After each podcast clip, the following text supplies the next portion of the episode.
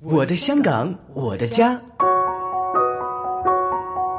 新紫金广场，香港有晴天。主持杨紫金。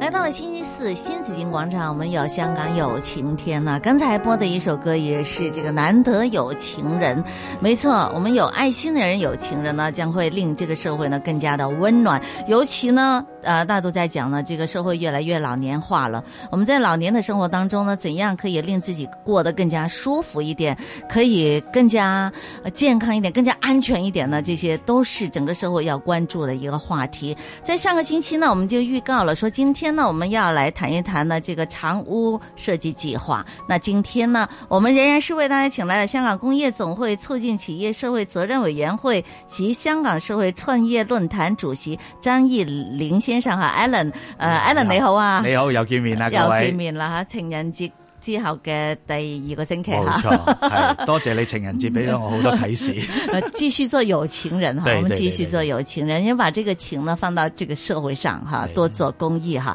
那讲到说这个长屋计划设计呢，啊，今天是请来了两位专业人士，呃，长屋设计及长屋科技联合创办人，嗯、呃，李伟成，还有郭思宗，嗯、係 Lawrence，仲有阿 Joe 嘅吓，咁啊，歡迎你哋，係啦。其實係啦，咩叫長屋計劃咧？可唔可以都想解釋下先咧吓？哦，好啊！其實我哋長屋啦，顧名思義，俾人個感覺就係幫啊長者或者啲病患者咧，即係譬如出院咧係，幫佢哋重新設計過同埋翻新佢哋屋企咯。咁同啊一般可能室內設計師唔同啦，即係我哋嘅團隊，除咗室內設計師之外啦，我哋都仲會同一啲醫護人員，誒、包括啊職業治療師啊，或者有啲誒、啊個案可能會有誒、社工啊，係誒或者去到老人科醫生咧，係咁一齊去傾嗰、個啊、屋嗰個設計點咯。咁、除咗你話室內設計團隊之外，我哋亦都有我哋自己科技嘅團隊啦係，都希望可以一站式咁幫到一個誒、呃、長者。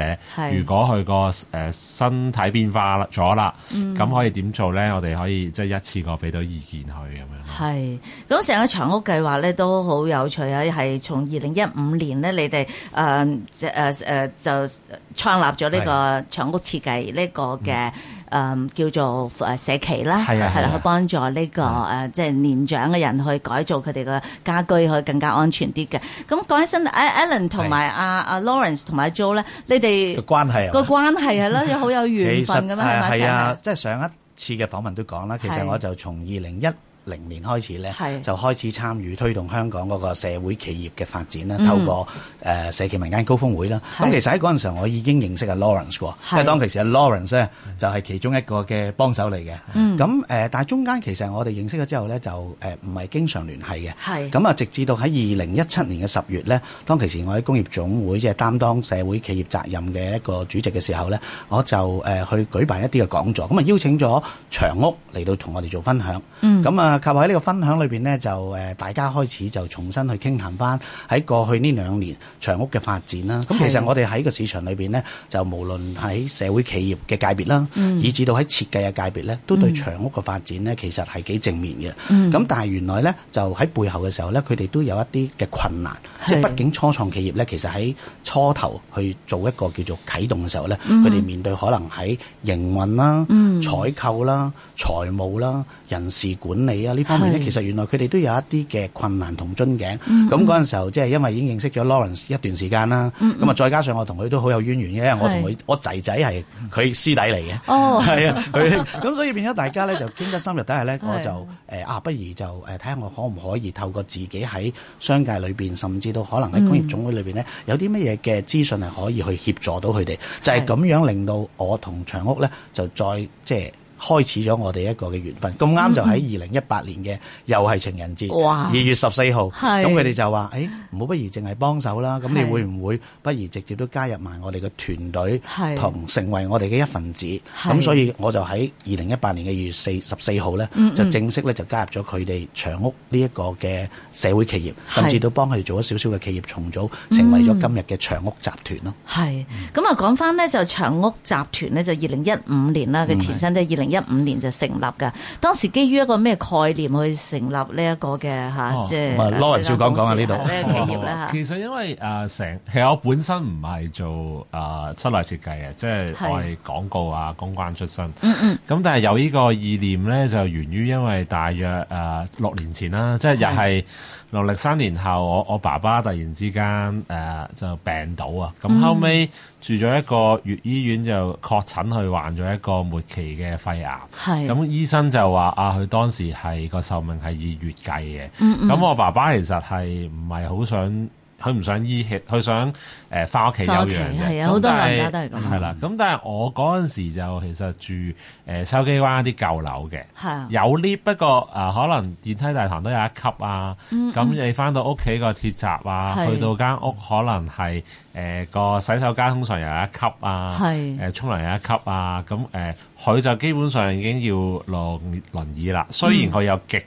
高嘅嘅抗拒啊意欲咧，係想自己行。係啦。係啊，佢哋都會抗拒，因 為佢係喺嗰度係啊，唔肯嘅。咁當然誒、呃即係醫院冇咁容易話會俾你出院啦。係咁但係誒、呃而我哋好想做呢樣嘢，就個嗰、個過程係繁複嘅，嗯即係你幻想誒、呃即係嗰陣時可能啲醫院冇而家咁忙啦，不不係過都可能你要等一個職業治療師上門做評估啊，係評估完等兩三個星期，去俾個報告你，係咁攞住個報告你就再去揾啲產品係或者自己揾師傅，咁誒 even 佢即係做到係工程咧，你亦都係繁複啲嘅，又要用時間，咁自己又未必熟啦。冇錯。咁啊、呃所以嗰陣時可以話係啊有個遺憾就係哇，好煩煩到我自己覺得誒、呃即係從簡誒、呃做一啲基礎就算啦。咁但係爸爸過咗身之後，我又會覺得啊，其實呢個需要會唔會唔係就係係我面對嘅難題咧？會唔會其他人都面對到咧？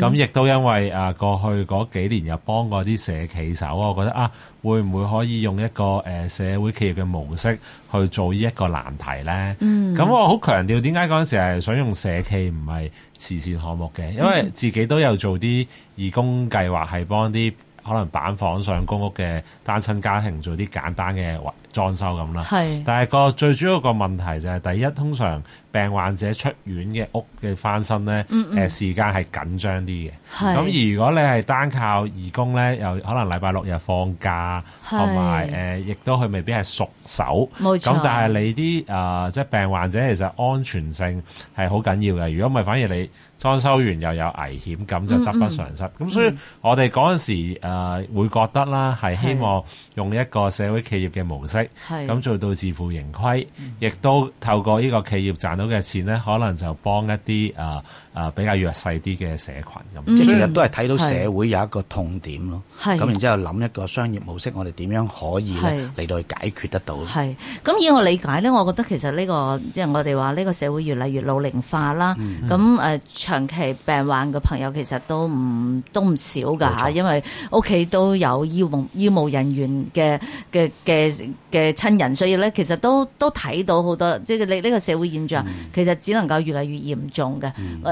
最大嘅問題就係話我哋嘅醫技好醫術好昌明，咁就令到我哋條命咧就長咗好多。長命百二歲啊嘛，而家但係咧，可能咁我哋啲肌腱又會真係會老化，嗯咁身體肌腱真係會老化，咁可能我哋喺行動上咧，可能又會有諸多嘅嗯問題出現。咁所以咧，呢個長屋嘅呢一個嘅設計咧，其實就好好好迫切嘅，係係個需求其實越嚟越大嘅。不過頭先聽阿誒 Alan 話就話，啊你哋開始嘅時候咧，其實有遇到困嗯難喎。吓，咁既然我哋覺得個社會咁有多需要，咁、個問題困難又喺邊度啦？我哦其實我估我哋一開始成立咧就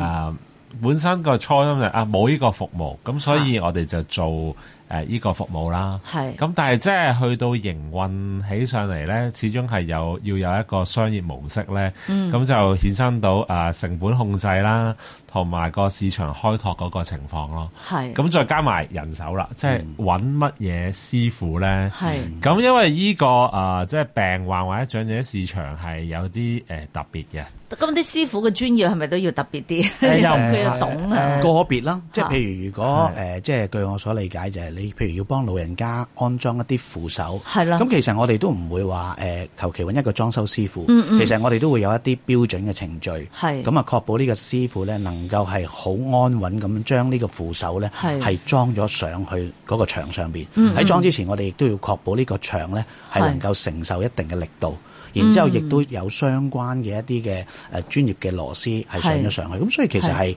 係唔係普通嘅師傅，我哋都有一定嘅安全嘅程序，因為係老人家最大嘅危險就係跌倒。係啊係啊，係啊，咁誒係啊，所以誒誒、呃要揾一啲人誒誒、呃跟我哋嘅標準去做，咁本身亦都因為誒、呃早幾年個建築市道好嗯啦，咁、要啲師傅又肯做一啲誒唔誒，即係要花即係社企嘅嘢多啲係功嘛啊夫，咁咁人手方面係係一個樽頸嚟嘅，因為係嗯市場好大，但係咁但係誒揾人係點樣控操，即係控制個成本啦。係另外第二嗰陣時啲誒、呃、產品上咧，其實係誒、呃即係誒、呃、選擇唔多啊。嗯，咁啊、呃如果係普通好似係復康用品嗰啲咧，係咁有啲誒、呃客戶就會覺得啊太醫院，佢哋會嗯佢哋、會唔開心即。係有啲抗拒又係又係抗拒係。啊，即係有啲誒誒誒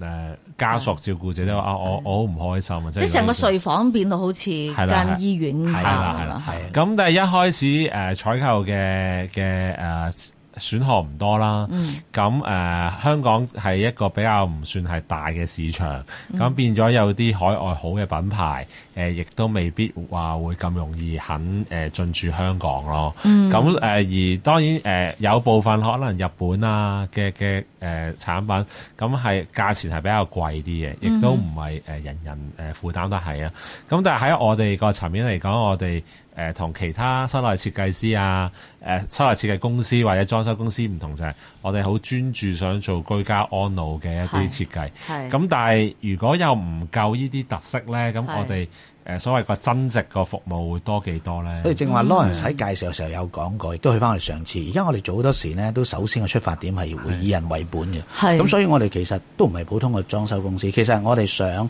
去同一個即係有長者嘅一個嘅家庭傾嘅時候呢，其實有嗯陣時我哋會有埋職業治療師，其實去了解實際個老人家嗰個起居係啊係啊嗰個習慣，係繼而呢，喺唔同嘅地方係點樣做一啲嘅設置，嗯嚟到減少佢嗰個家居意外。所以其實我都係想問嘅，嗯會唔會喺裝修之前呢，都要揾翻啲專業嘅呢個誒醫護人員嘅上上有網幫你啊有睇職？有係啦，因為好多時佢嘅病誒長期病患有好多種唔同噶嗯嘛嚇，有啲人可能又要卧床嘅，有啲人要有輪椅嘅，冇錯有啲可能又係誒個筋骨有問題嘅，係有啲人可能係腳嗯啊定係斷過定係點樣係啦，即係因為我自己我媽咪都曾經係跌碎過骨係盤，八十幾歲咁啊粉碎性骨折，其實哦就係因為屋企門口有一塊紙皮，嗯，一行出屋企門口跣到棘一棘啊！哦。佢一坐低，其實可能你同我起身就冇事噶啦，但係佢呃有骨質疏鬆啊嗯有啊嘛，啲老老人人家家會有，佢就咁坐一坐低，冇點唔係趴低又唔係點啊，嗯就咁棘咗紙皮坐低，跟住就個骨盤咧就粉碎性骨折。係咁咁佢之後佢都好堅強，都好勇敢啦。嗯咁佢依家係兩年前嘅事啦，佢依家行得走得噶啊咯，非已常之經好啦。哦但係因為中間係要經歷好多嘢，但係咁自此之後，咁你成個家居你就要好驚啦。係啊，所以我哋其實好多時咧都會建議啲長者即係未雨綢繆做冇啲錯防衞性嘅冇錯因為誒、呃如果你可能真係誒、呃有呢啲家居風險，你跌親，嗯你先係再呃誒誒誒翻身咧，嗯其實你個身體有啲嘢係不可復原嘅，即係冇誒、錯你媽媽個 case 佢好好，即係兩其實年都後唔係完全噶啦，係只不過行得翻已經好開心啦，唔使卧床已經好好啦嗯係冇錯嚇係啊係啊佢都我諗係用咗好多時間肯去做好多復康嘅治療我啊。肯啊，因為佢自己醫生嚟噶嘛，哦咁所以咧咁唔佢怪知之道一定要一定要咬牙關點樣去所以好練似習老人成日咁講咧，其實我哋除咗用一個以人為本係嘅方法去為老人家做一啲悉心嘅設計咧，係咁譬如好似我都見到你有留意我哋網站咧，我哋有陣時如果佢係做預防性咧，嗯我哋就未必咁醫療化啦嗰啲設備，好似正話你見到呢個網站咧，其實有光槽。嗰個嘅手抽位咧，係其實我哋就利用一個所謂共用嘅設計，利用設計師個諗法咧，呢條光槽其實就係一個扶手嚟㗎啦。咁變咗其實即平係時吊住嗰個係啦，床個上櫃邊嗰個櫃啊，哦個櫃嗰度有個哦嗯打橫嘅光槽。其係實我哋係將佢做咗個突出位，有個凹位，裏邊加啲燈嘅裝置，變咗好似一個家居裝修。係但係其實老人家行嘅時候咧，就可以扶住行，嗯咁變咗嚟計，亦都係可以減少佢嗰個跌倒嘅機會咯我。想問呢間屋咧，似係啲有錢人屋企嚟嘅喎，大屋嚟嘅喎，係咪要大屋誒先做到？其實咧，呢個係我哋即係長屋集團嘅一個示範單位， 示一個範單位體驗中心嚟係中心嘅，一嚟嘅個體驗中心。因為哦我哋誒變咗正話所講，我哋好難就咁用一呃個誒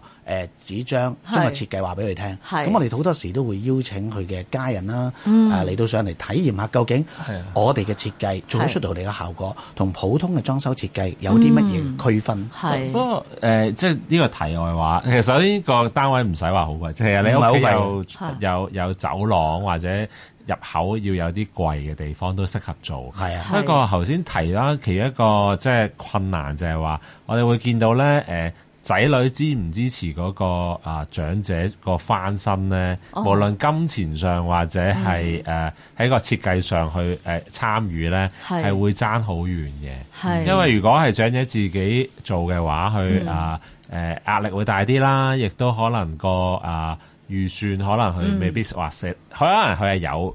有有誒，可能係心態有問題錢，心態上唔敢使老人家話錢唔好使咁多錢，我媽咪成日哎因為呢要啲養老啊嘛係，啦或者想留翻俾啲仔女。係係啦，係啦，都會有啲覺得啊，我誒、呃譬如我哋幫啲八十幾歲嘅單位誒嘅長者做，佢覺得啊唔使整啦，即係留翻到時俾仔女。係所以呢個心態亦都我哋誒、呃其實要要少少時間，嗯令佢哋嘅仔女明白啊，點解你支援你個父母去改裝咧？其係係實成個家庭都會得益，因為如果可能個家庭其中有個誒、呃人因為誒、呃家居意外。係而誒呃行動會轉差咧，咁其實好多配套嘅嘅嘢，你係即係得不償失嘅，即係冇為錯咗。冇咁錯，所以第一個啊、就係話啊，要要要啲時間，我哋要所以又係自己力預防勝於治療咯，係同啦係啊埋即係話俾你有可能聽，你呢個係做定一個預防嘅措施咧，係就好過真係當有家居意外發生咗，你先至做一啲係補救。係咁我諗面對人口老化咧，好可能我哋都希望就大家都能夠去即係改變呢個。嗯咁所以其實正話都講啊，即係居家安老，我哋好多而家啲仔女都要翻工噶嘛。係啊咁所以其實，所以後期點解我哋都要諗下，啊當仔女翻工嘅時候，咁我哋點樣確保老人家喺個屋企裏邊有啲安全咧？所以我哋嗯後期就有一個科技嘅即係公司嘅發展咯。 O K，咁啊，其實咧就作為呢個家居安老咧，就唔係淨係誒，即係裝修嗰度係好重要啦嚇，等到有啲更加多預防措施啊咁嗯樣。但係咧誒誒，科技嘅介入咧，亦都係好重要嘅嗯冇錯嚇，因為你淨係有時啊撳個鐘啊 嚇，都要知道點樣撳啊咁啊。之後咧咁啊，阿 Jo 就喺呢個時候咧就會加入咗嚇長屋設計你哋呢個社企入邊嘅。咁我哋轉頭再講啦，其實就我哋嘅話俾大家多啲，其實有啲咩科技嘅設計係可以令到間屋又適合長者居住得嚟咧，又要美觀嘅，冇錯嚇呢個好重要啊！